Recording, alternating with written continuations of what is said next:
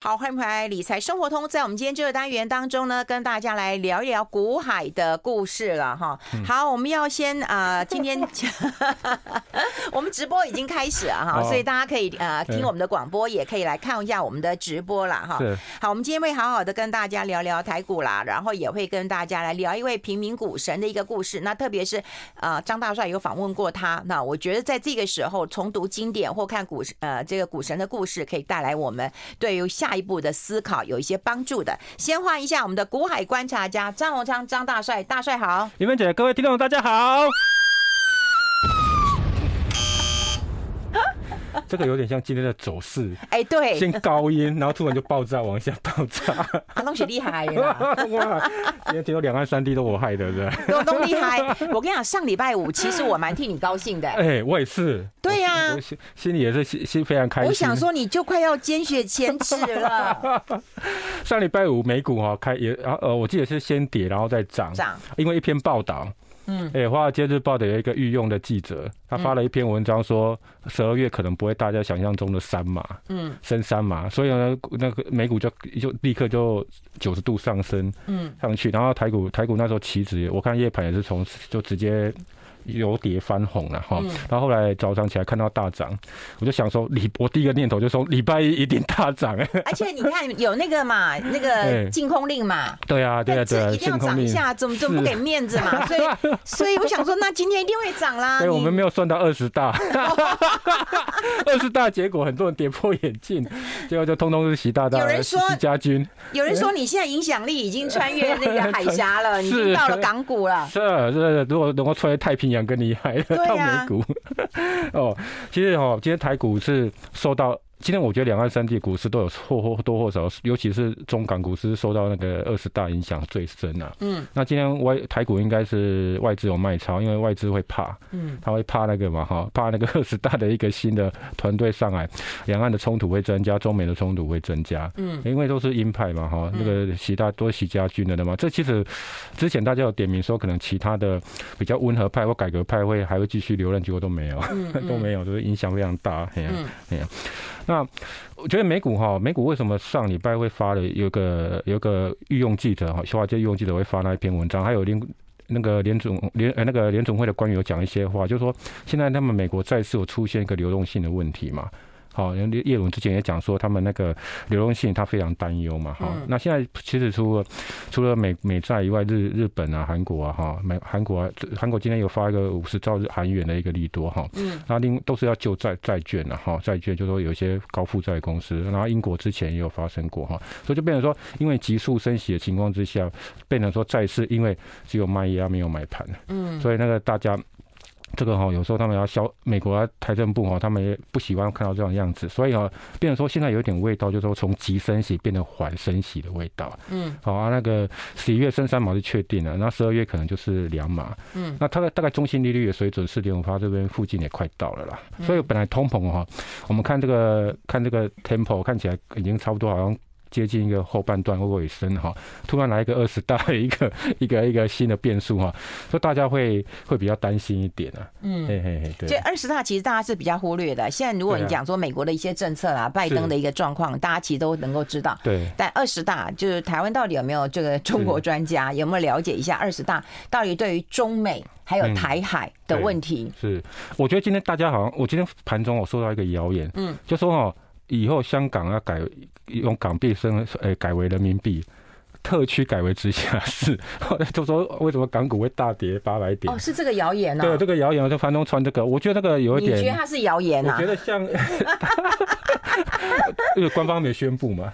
啊，对啦，对，那那那以前台湾也有讲过说会被人民币直接乘，呃，不，台币直接乘以五啊。对啊，对啊，有这样讲哈。嗯。但是我觉得哦，可能等等到这个一波大家恐慌的情绪哈。掉下来之后，我们再来观察哈，就是说所谓的十二月工作那个中央经济工作会议啊，就是说他们每年中国的历年十二月会有个经济工作会议。你看习习大大这个团队哈，他到底对经济的走向，因为他这一次连经济官员都很多都换掉了。哎，对，对，连刘鹤都没有了嘛，哈，换了一个何立峰。嗯，所以我们接下来要看说，那十二月的经济工作会议还有明到明年两会这个时间点，他到底会会采取一个新的什么政策？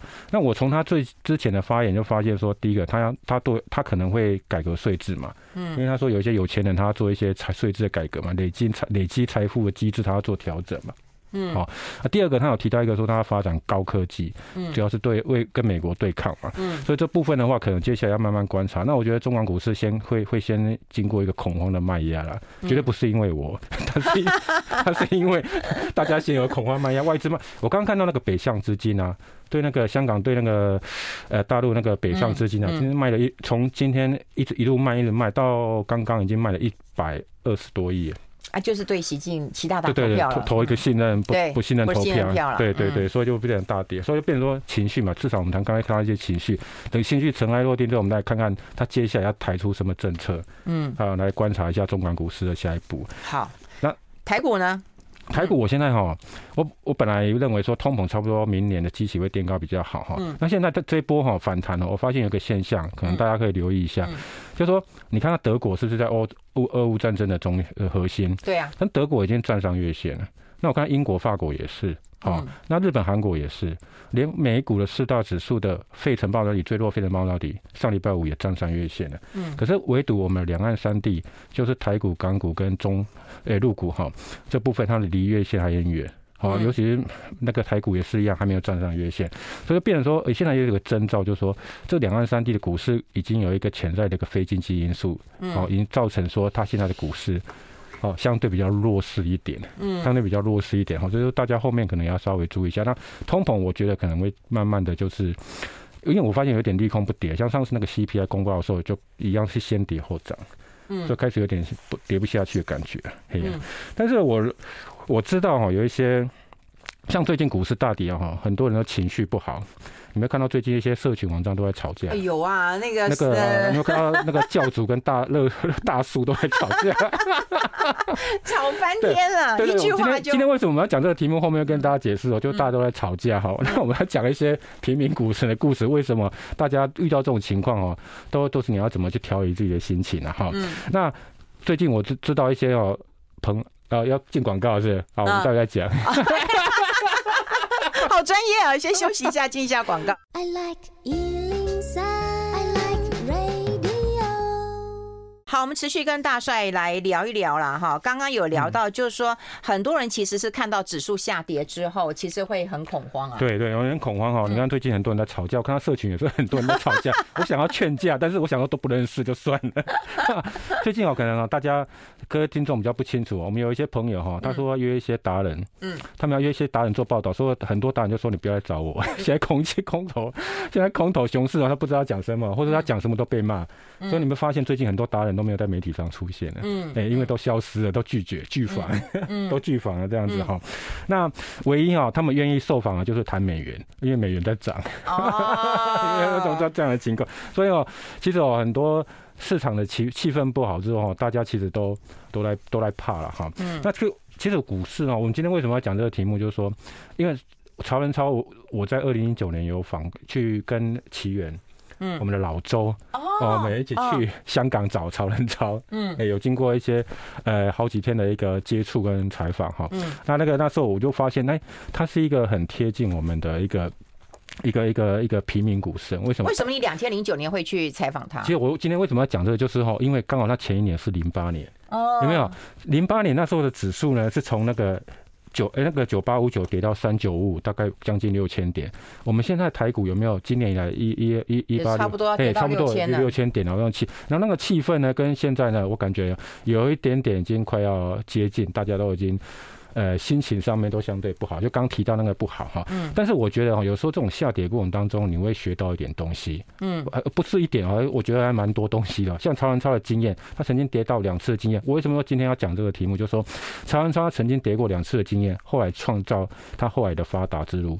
好，他为什么会做？他其实不喜欢人家说他称他神啊。嗯。他不知道称他神，因为他常常说哈，他做了七次，他他预判哈，预判了十次的。走势哦，大概有七次是犯错、看错，只有三次看对，所以他一直说他自己不要把自己，别人不要把他自己当神，他只是一般人而已了。嗯，好，但是他他就希我我们今天讲那个曹仁超故事，就希望说按照曹仁超一些失败的经验来告诉大家说，这一波如果台股大跌，你有受一点伤，或是有被套牢的话，你可以检讨自己过去发生什么错，然后将来作为下一次多头来临的时候，你可以做一些纠错的动作。好，那像曹文超就是这样子，他犯了两次错之后，他是接下来的资产就不断的往上翻。哦，从一开始的五千港币到后来到两亿，四十年增加四万倍，他就靠这样子犯错来。四十年四万倍，对，他就是这样这样。你这讲的是不是讲的轻描淡写？我们听的还是真的，嘿呀嘿呀，好。嗯，那。我我们那时候为什么要仿那个曹文超哈？那时候气氛哈相当的不好哈。我要跟大家讲，我们当初在媒体业的时候的一些辛酸呐哈。嗯。那时候大家记得零八年的时候九月哈，不是雷曼兄弟倒闭嘛？后来 AIG 发生嘛哈。对对。可是那时候我们其实有访问到一些很资深的中实物跟大户哈。那时候都告诉我们说，其实恐慌恐慌是一个绝佳的机会。嗯。就说给财富重分配的机会。嗯。可是那时候我们就我们去在八月哈，那时候八九月那时候有有去访一个彼得林区专访。台湾台湾那时候，比特林区，比特林区最后讲一句话：不要怕股灾，放档放档买好股。嗯，就是他他主张危机入市，而且比特林区你你去看他的书的话，你们访问彼得林区是啊，写 email 给他们，就跟他电访哦，跟他电访，那个格格杨对访，他他有他讲话，然后配合他的时间呢，哦哦哦，配合他的时间呢，哦，那时候彼得，因为你看彼得林区，你去看他的书啊，你就知道他很善用那个危机入市，是是是，嘿，他那时候就讲这样的话，然后呢，到后来我们又发了一个说基金不要停扣。就说基金不要停扣，就说你那时候你高在高档股市高档的时候，你不断去扣基金，结果你到股市很低档的时候你就停扣。那时候听到市场上很多人都停扣，很多停扣基金，结果你知道我们那时候写这个封面故事出去的时候哈，你知道回报是什么吗？一堆人打来骂。一堆人打来骂，也就是说你要讲良心话的时候，他一堆人打来骂说你在害死人了，哎，就这样子的一个情况。所以那时候我们就冒了，然后甚至哦，因为我有时候比较好，有时候同事要接到那种骂的电话，要打就说哎，你来帮我叫我帮他挡一下，帮他接一下。哦，哎，你们又不是客服，你又不是卖了什么东西，你卖了知识。他随便打一次电话进来骂。哦。啊，因为可能就是类似我刚刚提到，就说因为股市下跌，大家心情不好，他就感觉就说哎，他觉得说你怎么可以在报道说这样的情况？哦。可是事后来来看，其实你到零九年、零九年之后来看的话，其实那时候的确是一个，呃，你布局的一个低档嘛。对，要不要布局一个低？可是你要看前期后期啊。你说到九千八点点，再跌六千点。不是，那时候我们我们那时候出的时候，其实已经四五千点。啊，已经四五千点。四五千点的台股了，所以那时候气氛你就可以知道说，大家心情不好，火气特别大。哦。网络没那么发达，社群没那么发达，不然。所以大家都在吵架。大家要吵架。要骂人。哎，那时候我们还接，我还接到，就是我们还接到一个电话，好像是蛮蛮好笑。他说打进来就说找你们老谢出来，我要跟他对，我要跟他辩论。直接点名叫你们老谢出来。对对，哦，那个后来我们不知道怎么都不能挂电话，又挂掉他就打来啊，所以你也没办法理论。所以你就知道那种那时候的市场气氛是相当悲观，然后大家有点歇斯底里。但是你知道吗？就像曹文超，我待会会提到，他说惨兮兮就是买股票机会，嗯啊，就类似这样的情况。那后来我们为什么会去访谈曹文超？就是那时候就是在零九年的年初，嗯，好，那时候也是因为我们想说他竟然可以赚那么多钱，经过那么多危机，嗯。危机都能够持盈保泰，所以就问他的看法。嗯，好啊，那时候也是情况之下，然后后来我没有写，我那时候也有写一个类似类似说，那时候中国大陆有推一个家电下乡那个四兆元。嗯，那时候我也写了一个买中国，因为那时候 A 股是一个低档。嗯，就那写完之后也是被打进来骂。啊？打进来骂也也也被骂。但是那时候事后看都是低点啊，所以我们就发现一个有一个帖子，就是打进来骂就是低点。哎，你现在帮我问问看有没有人打电话去骂人的？因为打进来骂都是都是相对股市的低点或金融市场的低点哈。哎，那我要问一下，可能问你不准，我可能要问一下商周，因为商周现在做那个订单冰风暴，我要去问看他有没有人打电话去骂。台 做台积电的啊，对。其实我真的这是一个指标哎。对，其实我我跟你讲，发基金的也是啊。大家还记得吗？基金发指标，其实我们有时候会问投信说：“哎，你为什么这时候这么热要发发基金或发 ETF？” 嗯，他没办法，这时候人家才要认啊。可是你说景气很差的时候你去发，就募不满嘛。对。大家还记得我们去年十二月不是有提到一档九百嘛？啊，对。九百目爆还不超过它一倍嘛？哈。惨啊！那你现在来看是不是很好目的就就高点了嘛？对呀。对呀，所以现在而且买的人从来都没有赚到钱哦。对，所以所以为什么我去年我讲到有一集，我们讲到那台股风云起，我把台股过去的一个高点低点跟大家故事跟大家介绍一下，就是那个在成交量爆量，很多人可以追逐股票的时候，你可能就要注意那个时候是高点嘛。嗯。好啊，但是大家心灰意冷的时候都不问股票的时候，它其实就是相对比较低档。哎，不过坦白讲啦，哈，就是说，当然高点低点是事后回头看呐，哈，那当下会有这样的状况。比方说像现在，大家就真的不知道了，万三底下到这附近到底算不算低点呢？对，这其实我觉得哈，那个不用太预设立场，就是不要去猜底了哈。就像曹文超待会我会提到他的一些他的一些投资哲学，我觉得还蛮有道理的哈。就是说他他的都是经过他自己的亲身历练的哈，亲身历练其实就是等到那个形态出来再决定底部了哈。那我我们看那个形态是到通膨的，我刚刚提到通膨的问题是到明年会稍微比较缓解。现在最新的变数是所谓的呃二十大之后的一个新的。地缘政治的变化，好，地缘政治变化。所以呢，今天为什么我们要讲曹文超的故事，就是因为曾经在同样类似的情场景，在零八年之后，零九年，零八年到零九年那时候所谓的股灾，好，那时候跌幅当然比较重，因为是从九千多，虽然同样是六千点，但是跌幅是不一样的，因为我们是从一万一万一万八哈，啊，这个是那时候是九千八跌下，跌幅是不一样哈，但是那时候的气氛。跟现在的气氛就有一些雷同的情况，大家都情绪低落，然后很多投资呢，甚至说第一次进场投资人他他他受伤或套牢。但是其实哦，你看到我们今天讲曹文超故事，大家会知道说，他大家都有跌跤过，但是他能够从失败中纠正自己的错误，然后后来就一步一步的。哦，走向他自己的发达或致富的财路哈。嗯。但到后面会跟大家讲一下他的情况哈。好，好。那待会也会跟大家讲了，因为访问他并不是很好访问，广东话呀听不懂啊，广东话。感谢我们的奇缘老周 啊！你在这时候公开感谢，公开示爱耶。他很会听，他听得懂。休息一下，两点继续回来谈。好。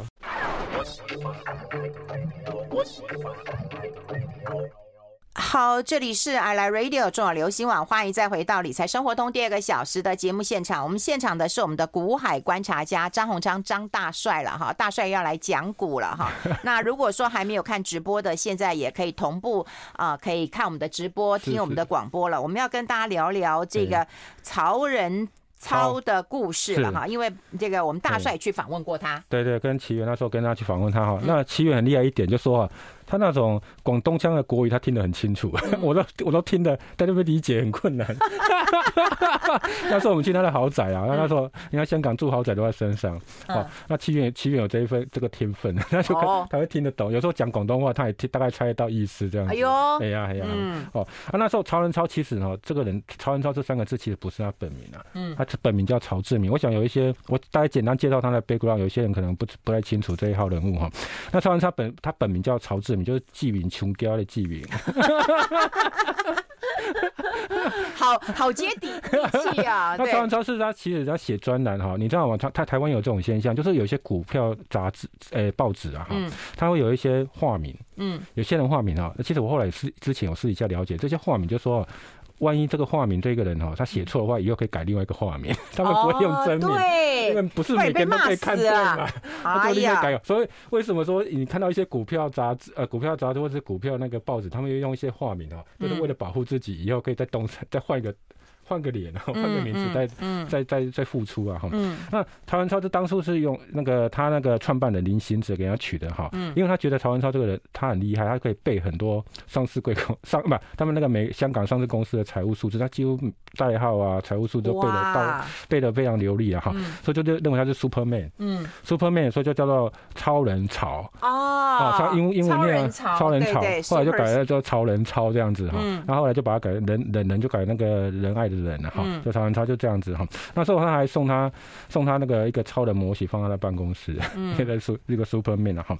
那他我觉得他很我令我敬佩哈。除了投资以外哈，他他那个工作态度非常好。他出他在信报呢写了将近四十年，嗯，哎，以刚开始年轻的时候呢，大概一天呢写一天的一一篇专栏大概五千字。嗯，他大概五千字，后来就有人问他说：“哇，这里还一天可以写五千字？”嗯，他说：“不是五千字，嗯，我是先写一万五千字，然后再三到五千字再登出。”哦，这佩服，这佩服。所以一天一万五千字，我就觉得哇，这个太厉害，太厉害了哈。所以他的工作态度就这样子，嗯，都是近四十年都这样哈。只是后来年纪大，他才改为每周一次。哦，那很多人都会去看他的文章，包括台湾很多他的粉丝，香港的财经财经官员也会去主要文章，因为他写的东西不是不写不不是写港股，他会写全世界的一些情况，而且他引用一些图表。他呢，他读了很多书了哈。他读了很多书，像他哈，他说他每次他追踪网财经网站有多少嘛？各位听众，你们在看财经网站，他看哪些？看了几个？你自己数数看。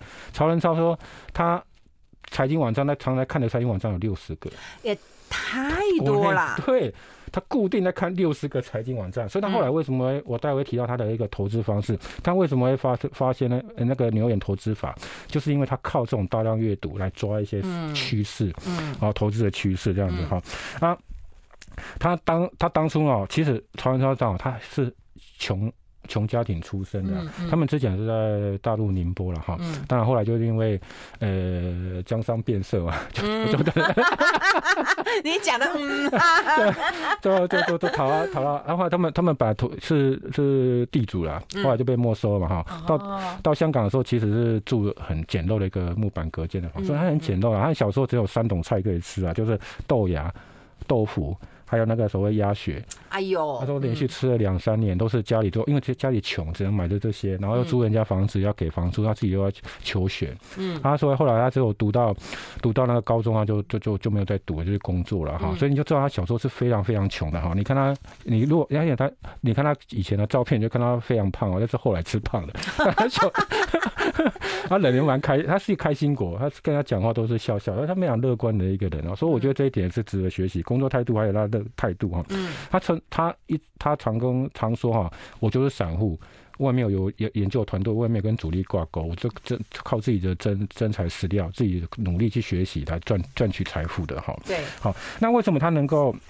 能够赚从五千块开始赚到两亿哈，他刚开始毕业的时候呢，是去他不是他其实不懂股票，他一开始是不懂股票的。他一开始毕业的时候，那时候香港最热门的产业是什么？纺织业。嗯，哎，就像我们台湾早期也是很多纺织业外汇嘛，外汇都靠纺织，后来靠电子嘛哈。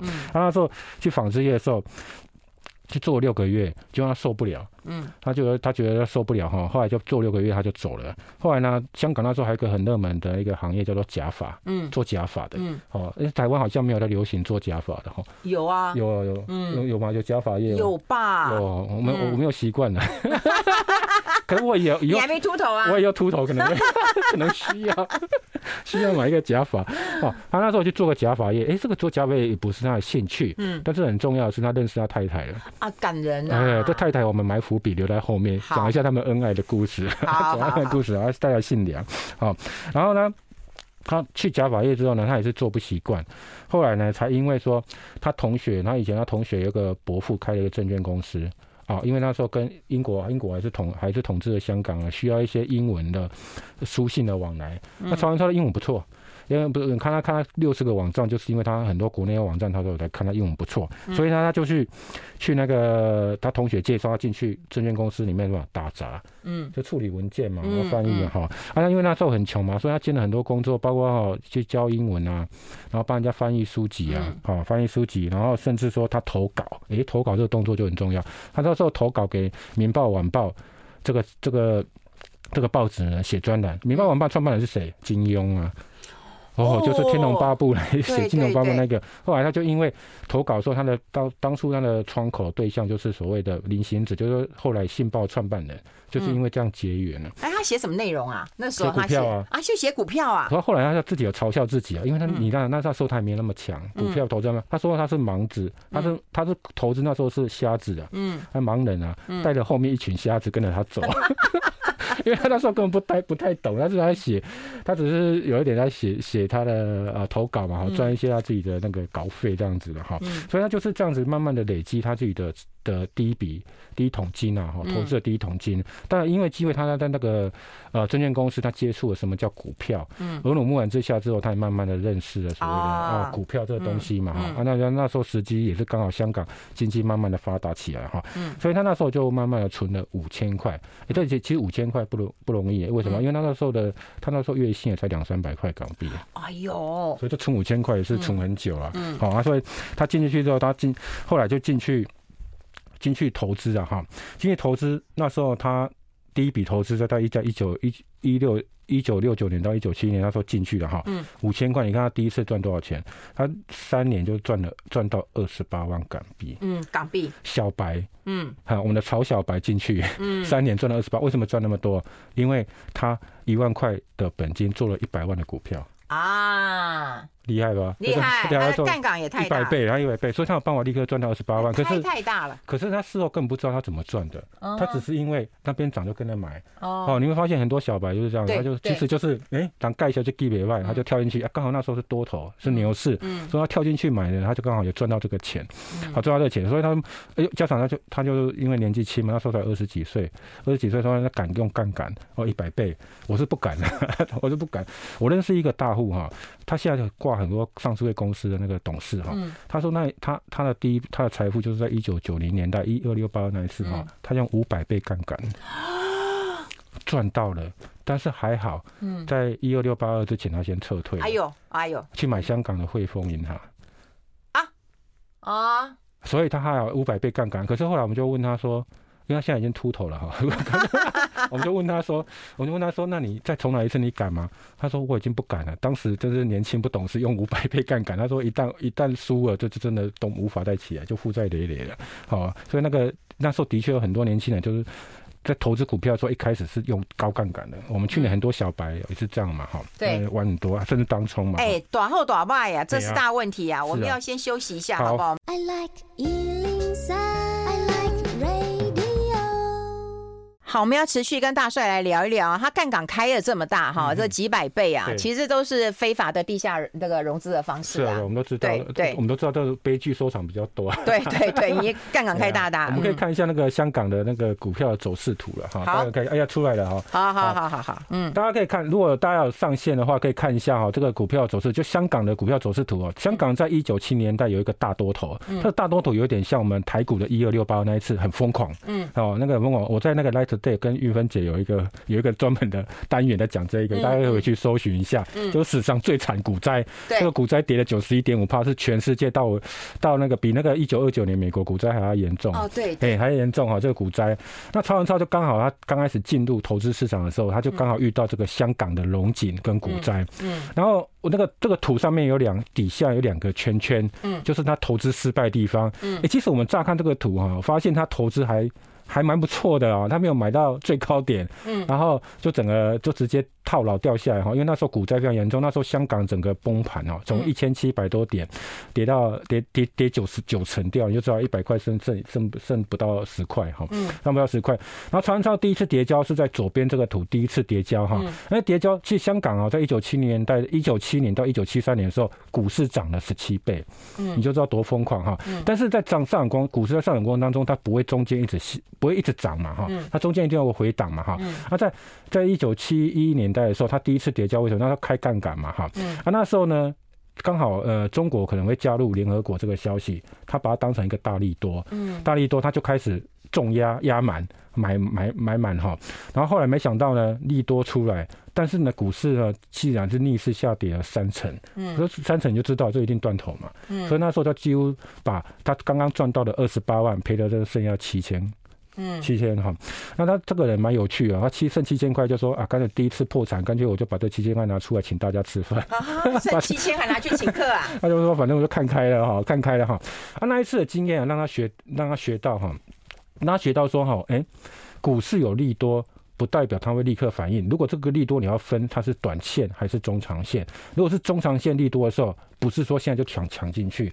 我我我我我觉得这个有点类似我们那个二零零七年、二零零八年那时候，不是很多人去抢航空股吗？嗯，因为期待两岸三通。哦，对对对。对，但是没有注意到所谓的那个次贷风暴正在成型。但是我们后来两岸三通的成，或或是那个陆客陆客来台哈，这部分是在金融海啸之后才慢慢发酵。嗯，它虽然是长线利多，但是呢，不见得短线就一定立刻。反应，它就类似这样的情况，所以那时候它跌了三成，整个直接直接断头，啊，赔光光这样子哈，嗯，那赔光光，然后后来呢，我们看那个走势，香港走势你就知道，它跌下来之后立刻又立刻大涨嘛，哈，你看有没有就垂直，几乎垂直上去啊，所以它它那时候跌交之后，它没不是心灰意冷，它就开始就觉得说，哎，它不能随便买。不能乱买一通，所以他干脆就去买了很多书哈来看。所以那时候他就开始又开始也也是重压，他也是重压，他也是重压，但是他觉得他自己有功夫，嗯，他学了一些技术分析，他学了一个基本分析，所以他觉得他还是继续重压。所以可是后来因为行情还不错，他立刻又升到五十万港币，嗯，好，要立刻要赚到五十万港币。嗯，哦，这次他学乖了，他在上面那个圈圈有没有？我上面有写一个圈圈。嗯，嗯，他在股市还没有看到顶的时候，嗯，他就自己先出场一千两百点，然后最高到一千七啦，嗯，一千两百点他出场，那时候赚五十万，嗯，他直接就结婚去了，嗯，哦，花了十万块结婚，阿姨，那也风光啊，然后十五万买房子哈，哎呦，那时候那，那还闹个笑话，因为他觉得一起喝亚郎啊，嗯，所以呢，他就跟他太太去菲律宾海滩度蜜月的时候呢。穿西装去，嗯，穿西装去，嗯，逛海滩，人家是穿的有 海滩裤，他去他喝雅了，他需要穿西装给大家看，所以他就穿个西装那边海滩上奔跑这样子，好有画面感，所以他就觉得说，哎，这个是他自己有点得意了哈，有点好笑。后来他自己戒掉，他说很多人投资人赚一点钱就想要得意洋洋哈，红心了，但是他说这个很容易就是乐极生悲了哈，他自己后来有讲，所以那时候就虽然退场，可是太早退场。太阳最长，可是但老板就对他很不谅解。那时候他他就被冷冻，在工作上被冷冻。老板说：“人家后面还在涨，你那么早就看淡。”后来下来之后，他后来下来之后，到股市从一千七跌到四百多点的时候，跌了七十趴。他觉得说：“哎，那我可以抄底了。”嗯，我可以抄底。他觉得跌七成了哈。嗯。结果我们都知道嘛，老鼠死在半山腰。对对。他就是犯了这个错。他那时候就买了一家一家公司的叫和记。嗯。叫和记，香港那时候很有名的，就是绩优股了哈。和记一些洋放大一些洋行了哈。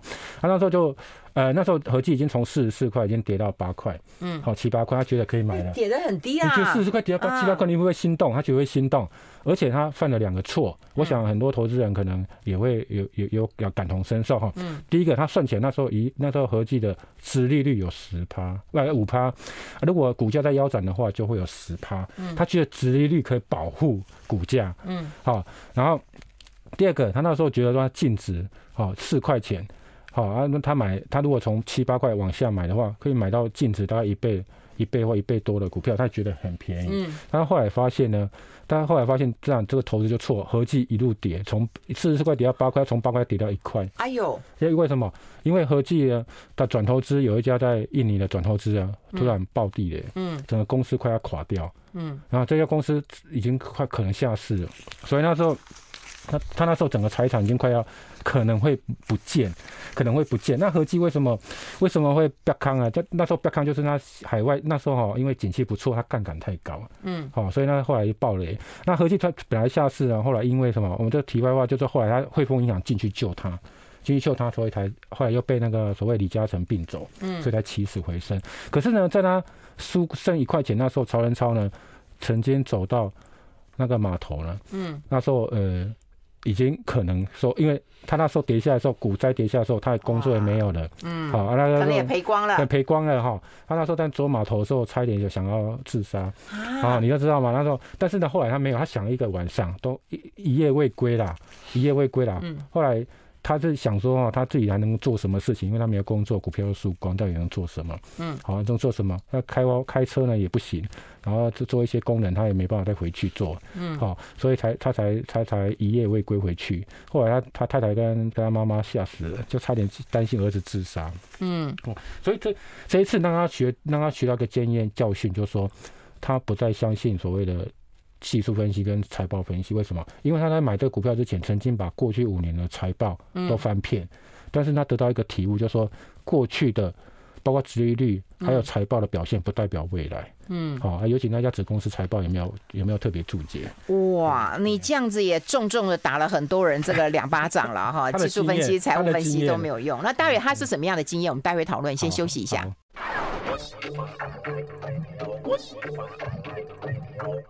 好，欢迎回来理财生活通哦，我是夏云芬，在我旁边的就是我们的股海观察家张大帅了哈。刚刚已经聊到了这个曹仁超，嗯、那么就叠了两个大跤哈，嗯、都快要这个活不下去了。那总是从教训当中获得了一些宝贵的经验了吧？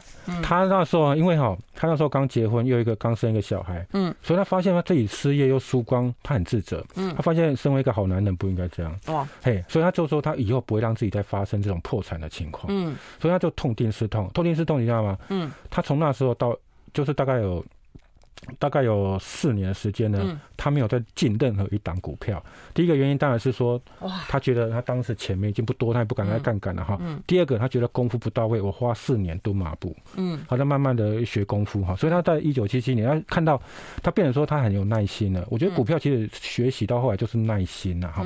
他变得有耐心，不会爆。不不会暴躁，就是说不会很冲动去买股票啊。他发现他有猎物出现之后，他才会出手。嗯，哦，所以到后来，到后来那个呃，一九七七年的时候呢，一九九七七年的时候，那时候中英呢开始要谈所谓香港回归问题。嗯，那那时候中国政府呢担心英国把股把当时的香港的土地卖一卖之后变现之后带带回去英国，嗯，所以就要求说有一个条文，就是说你那个每年的释放的土地呢不能超过五十公顷。嗯，哎，曹文超就闻到味道了，哎，供给减少。嗯，好，那那时候有文革。过来的一些难民的需求增加，嗯，所以他那时候就把所有的资产，那个资产，他们不敢再用杠杠杆哈，就资产去压地产股，嗯，好，很多地产股那时候就开始。大涨特涨啊，有些涨了，像那个新鸿基，新鸿基大家都知道嘛，它涨赚了四倍。还有另外一些比较小型的地产股，它赚了十倍，甚至二十倍。所以到一九九七，它一直持有到一九九七，应该是个大大趋势。到一九九七的时候，它的资资金就立刻突破两千万。嗯，那两千万呢？它突破到两千万，那时候它赚了三十几倍。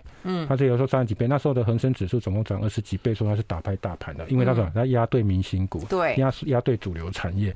所以那时候就整个资产已经突破两千，到两千了哈。到一九九七年。亚洲金融风暴的时候，他觉得那时候香港政府说他打算开始盖社会住宅之后，他就把所谓的地产股开始出清，这样厉害就是他开始学学聪明了嘛哈，他跟着政策走，所以他把地产股出清，要把钱拿去买什么英国的房地产，嗯，他说最高买到时间，好，这部分也让他赚到钱，嗯，好，他就开始转，开始转哈，所以呢，这样不断的累积之下，到转到英国之后，他到二零零三年才又回到港股，中间什么躲过什么。亚洲金融风暴跟所谓的网络泡沫，嗯，这就实现了他在当时第二次破产的时候，他有讲过说，我不会再让自己破产了，嗯，所以他连空头一九九七年跟两千年他都躲过，而且你知道呢，一九九九年那时候网络股那时候大红特红啊，对对对，你给我忍住不简单啊，好，那那时候他也没有进去，因为他说他看不懂，到零零三年的时候，所谓的那个香港那个自由行，有一些利多政策出来之后，出来之后他才回头来买，嗯，好，买一些零售股啊、红筹股啊、国企股，嗯，好，这些也是跟着。呃，政策走好，到了零七年，到零七年的时候呢，他资产就破一亿了。嗯，你知道吗？就是那时候他就压对一个呃对对的产业，一亿港币吧？哎，一亿港币。我现在讲的都港币啊，人家港买的是港股了哈，本来港股哈。但那时候零七年的时候，他预见次贷危机啊，你知道吗？我要看那么多资料，他已经有知道说次贷危机的风险哈。他那时候就剩下三十趴的股票留下来，留在陪老婆去去日本玩。嘿，他应该要出清的，但是呢，他没有出清，他留三十趴股票，因为他说港股都已经从跌三万二跌到两万点，应该没问题，他就留三十趴。就去香去日本的时候，他他朋友打电话给你说，哎、欸，股灾啊，香港已经跌到剩一万点，从两万点要跌到一万点。他老婆说，你真的要回去吗？但因为他很爱老婆，所以他就没有回去了。所以那一次他就把两千两千万给赔掉，把两千万赔掉。啊，但零九年之后那个所谓的金融海啸之后呢，因为他去重压所谓的江西。同业跟中石油，他要把两千万赚回来，所以你就知道说他功夫已经学到了。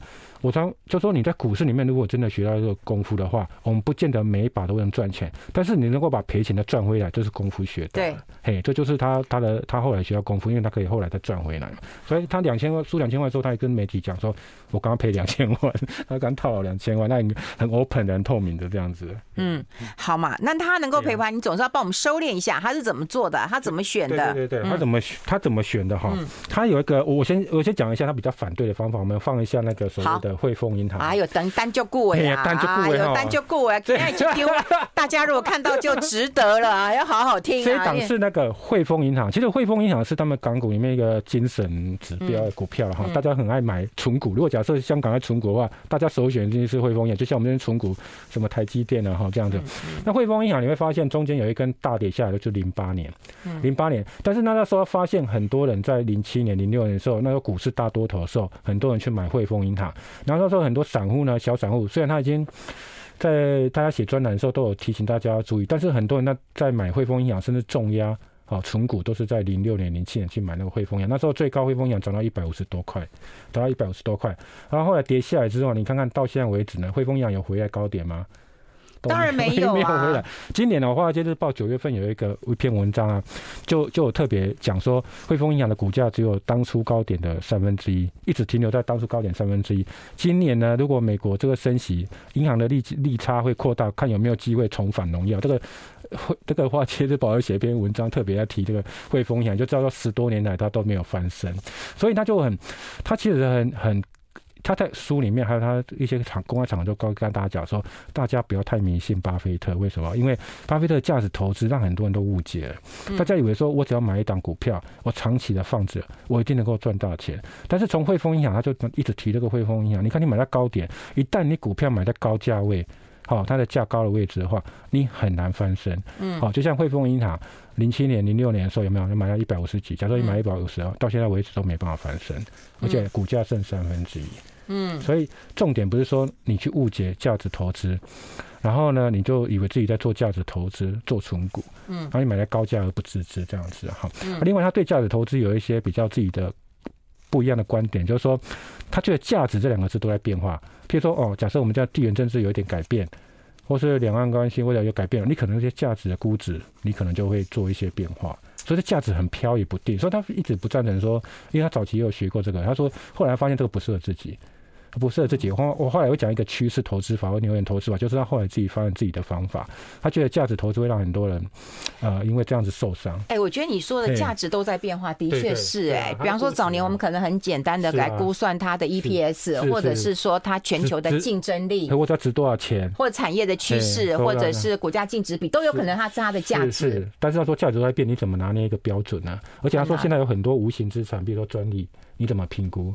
他说很多都人为的评估嘛，哈，很多服务业的服务态度，这个这个人主要这个服务这家餐厅服务好不好，这个也也是人人主观的评估。嗯，对，他说这这是一个大问题，大问题。我们先休息一下，进一下广告，待会继续再聊。I like 103, I like radio。好，我们跟大帅就是分享一下了哈。刚刚提到一个重点，就是价值投资啊，可是价值事实都是在改变当中的。对，然后另外他有讲到一个原因，就是说哈，因为现在。跟他当初的时代不一样，现在很多法人、网络时代都，然后甚至很多素人、达人、法人都会做研究，嗯，所以他说很多股票其实因为他用了一个名词叫做过度研究时代。所以几乎每一个股票呢，它的价值很快就有人注意到了。嗯，你很难买到低估的股票，因为只要一旦低估，可能就会有人去注意到。所以他就认为说，现在的价值投资在巴菲特那个时代的确是很适用，因为美国在走一个大多头嘛，哈。那的确那时候战后呢，很多美国股票便宜的不行。好，但是现在来讲，你要用价值投资的话。第一个你可能误解，第二个你可能不见得你会去算，而且算又不见得它会常变动，哦，这就是他觉得说价值投资他就比较有一点，所以他常他就用一一句英文来来来讲，他说 buy and hold，嗯，可能变成 buy and hope，嗯，就是长期持有变长期期待，哦，哎，对，他就这样讲，他说你会不会就变成这样的一个情况，哈，所以就说他觉得哈，呃，后来他觉得说技术分析。哦，你买基，如果你纯粹看技术分析的话，你不不踏实。为什么？因为你不知道这家公司的基本面怎么样。可是你纯粹买，看到基本面来买股票的时候，你又没有买到一个 timing 对的话，你就容易爆很久或套很久。所以他认为说，技术分析跟技术分析都有都有都有弱点。他自己就后来主张是趋势分趋势投资法。哦，趋势投资法是什么呢？就是说他认为呢，他认为那个所谓的。呃，股票呢，我我我举例好了，我就直接用举例比较快了。对，我也喜欢你举例。对对对，像台股啊，哈，在一九九零年代以前，你要买什么？趋势是什么？金融。哦，对。两千年以前你要买什么？那时候的股，那时候股王是什么？广达、华硕。科技。你要买笔电，好，还有通讯，对不对？两千年以后到两千零八年，你要买什么？那时候流行什么？F 四。中概股、中国收成股，嗯，有没有？中国收成股，然后那时候还有一些哦，手机啊，哈，手机啊，像那时候宏达电有有有崛起嘛，哈。那另外零八年以后你要买什么？有没有瓶盖股？呃，零八年的前段前半段你要买什么？瓶盖股，还有大力光单股王嘛，嗯，哦，有没有？对不对？然后后来呢？最近这两年要买什么？主流股是什么？半导体、货柜。所以他的意思就是说，你每次都要去掌握当时的一个趋势，因为他觉得这个，而且一个趋势的结束之后，下一个趋势绝对就不是这个旧的趋势。哦哟，对对对对，那你要怎么掌握这个趋势呢？他只有一句话，就是努力。现在像就像他一样，看六十个网站，你去掌握所有的一些产业的变化，尤其是政策，和一些一些官方政策，然后还有一些他的一些产业哪些在上海。比如说我假设啊，举举例，最近如果他他还在世的话，可能就讲说，哎，就未来是个什么电动车。好，那是一个趋势嘛，哈，那是一个情况。所以他认为说，你一直买一档股票一直抱永久，哈，这个这个时代已经过去了。但是呢，趋势投资法呢，按照当时一个趋势。而每年都有一个，呃，当年度会涨的股票。我们看像空头，你看今年台股不是跌很多吗？嗯。有些股票是逆势上涨啊。嗯。我们上次讲了一些股票，包括汽车股嘛，哈。嗯。它也是逆势上涨，所以每年都有一些股票是逆势上涨的股股票。那你要去一开始你就要去抓到那个对的趋势。那对的趋势，你常常就会。不见得抓到趋势，你就会买对股票嘛。有时候你抓对趋势，就会买到会跌的股票呢，就是有时候手气背会嘛。所以他有一个牛眼投资法，为什么？他主张买二线股，他不要买一线股。对，为什么？嗯，好，他牛眼投牛眼这个是什么？这个是有典故，历史典故，又要讲更远古的事情。英国的侍卫呢，以前他们在训练谁是高手的时候，就说他们拿牛骨头、牛头的骨头，然后放在远放在远方，然后你射箭，如果你箭能够射到。牛眼睛里面的话，嗯，你就是高手，你就射箭高手，哦、所以叫牛眼投资法。就是意思是什么？就说你的选股要精准，嗯，好，就射到标标靶，就就那个靶心啊，哈，就说他当用用牛眼当靶心，牛骨头、牛头骨了，嗯、牛头骨然后当靶心，然后射中的话，就是你要选对趋势，选对趋势。但是他要告诉我说，他自己也不是神嘛，我不是说他曹文超自己说他自己不是神嘛，嗯，所以他怎么去选呢？他会选哦，他会第一个他会选先抓。先抓啊、呃，他有三个 W 的哈，我讲个，就是说他去哪里买，大大概意思就这样了。你要你这你今年你接下来要买什么？嗯，什么什么国家的或是什么产业的，然后接下来何时要买？好，要买什么股票这样子？就说你用几个 W 去问自己，说你接下来怎样的一个一个顺下来哈。那接下来你又不知道说。这股票到底哪一档会涨嘛？比如说做电动车，可能有好多股票会涨嘛，所以他建议说，你就先买个五档，资金小的买五档，资金多的买十档。嗯，然后每次呢观察一个月观察一次，弱的卖掉，然后去去去去加码抢的，加码会涨的，会涨的股票，尤其是创五十二周新高的股票，他认为都是很强势的股票，所以你就做淘汰。五十二周，那一年新高，会一直创新高。他说趋势不会一旦一旦形成，不会立刻反转嘛。哦，好，所以你会做太太弱。太弱加码强的的方式，你不断的精选，到后来呢，股票只要留两三档就好，嗯，留两三档是好。他说哦，他每天工作十二个小时，然后一年这样四十三四十年下来，他总共来认识彻彻底底认识港股五十档股票。他说你不要一次报那么多股票，你根本不可能认识 认识那么多股票，所以经过十档或五档，你慢慢浓缩，把弱的股票抬下抬下掉，然后剩两三档就抱着，这个大概就。一至少都有一倍倍数利润以上，可是它有设立停损机制啊。股票为什么弱？就是说它只要能够往下跌十五趴，你就要警觉；跌破二十趴，甚至你可以出场。跌二十趴的话，你就不用再问原因了，你就直接出场。所以，如果假设你有一百万，你买十档股票，然后去做太弱留强的话，你到后来剩两三档。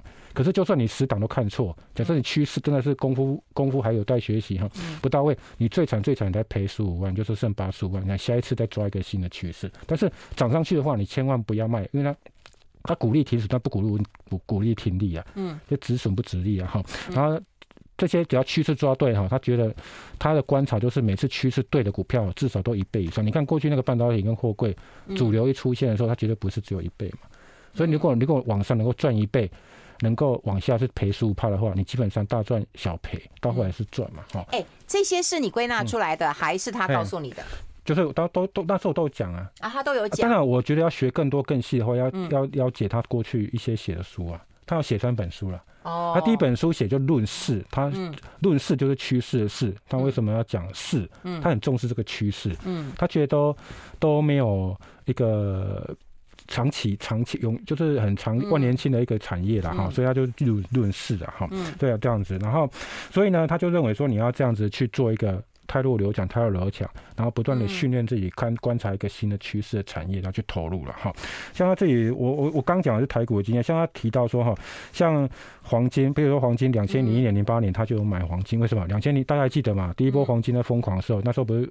矿矿场基金都很红嘛，他说那时候是一个趋势，但是如果你在之前买黄金的话，你会套二十几年，因为黄金都没涨，趋势不对嘛，啊，所以你要买其实，然后现在买美元是对的，因为什么？这几这一两年美元是趋势嘛，哈，嗯。但是以后美元会不会续强不知道，但是如果你没有买在低点的话，你就要借慎追高嘛，哈，那像因那个房地产的话，就是房香港房地产就是明呃香港八八零年代就是要买房地产嘛，像两千年的话，他就他说你应该买内需股，我刚刚提到说内需股嘛。还有一一四股中，一师姐环球林青霞那一个嘛，哎，对不对？哎，林青霞都讲出来了，你今天是唯一都没有讲八卦，还怎么网上还这么多人呢？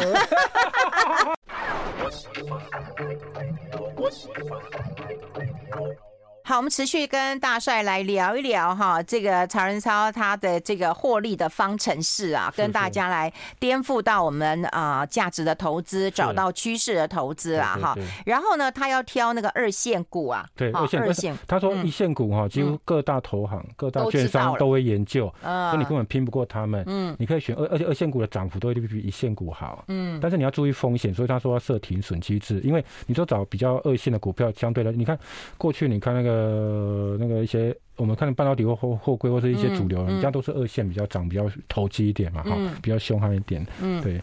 好，那另外就是今天总要跟大家来娱乐一下，因为今天听了这堂课，真的就很很重要哈，也改变一下你自己的投资的方法了。对对，然后就但有一点八卦啊，继续。就跟他老婆还蛮有趣的啦。哎，怎么说呢？他老婆在加法店认识嘛，然后他说他是一见钟情的。嗯，然后追他老婆，呃，一开始追他。跟他老婆说，他要我要追你的时候，他老婆说你神经了。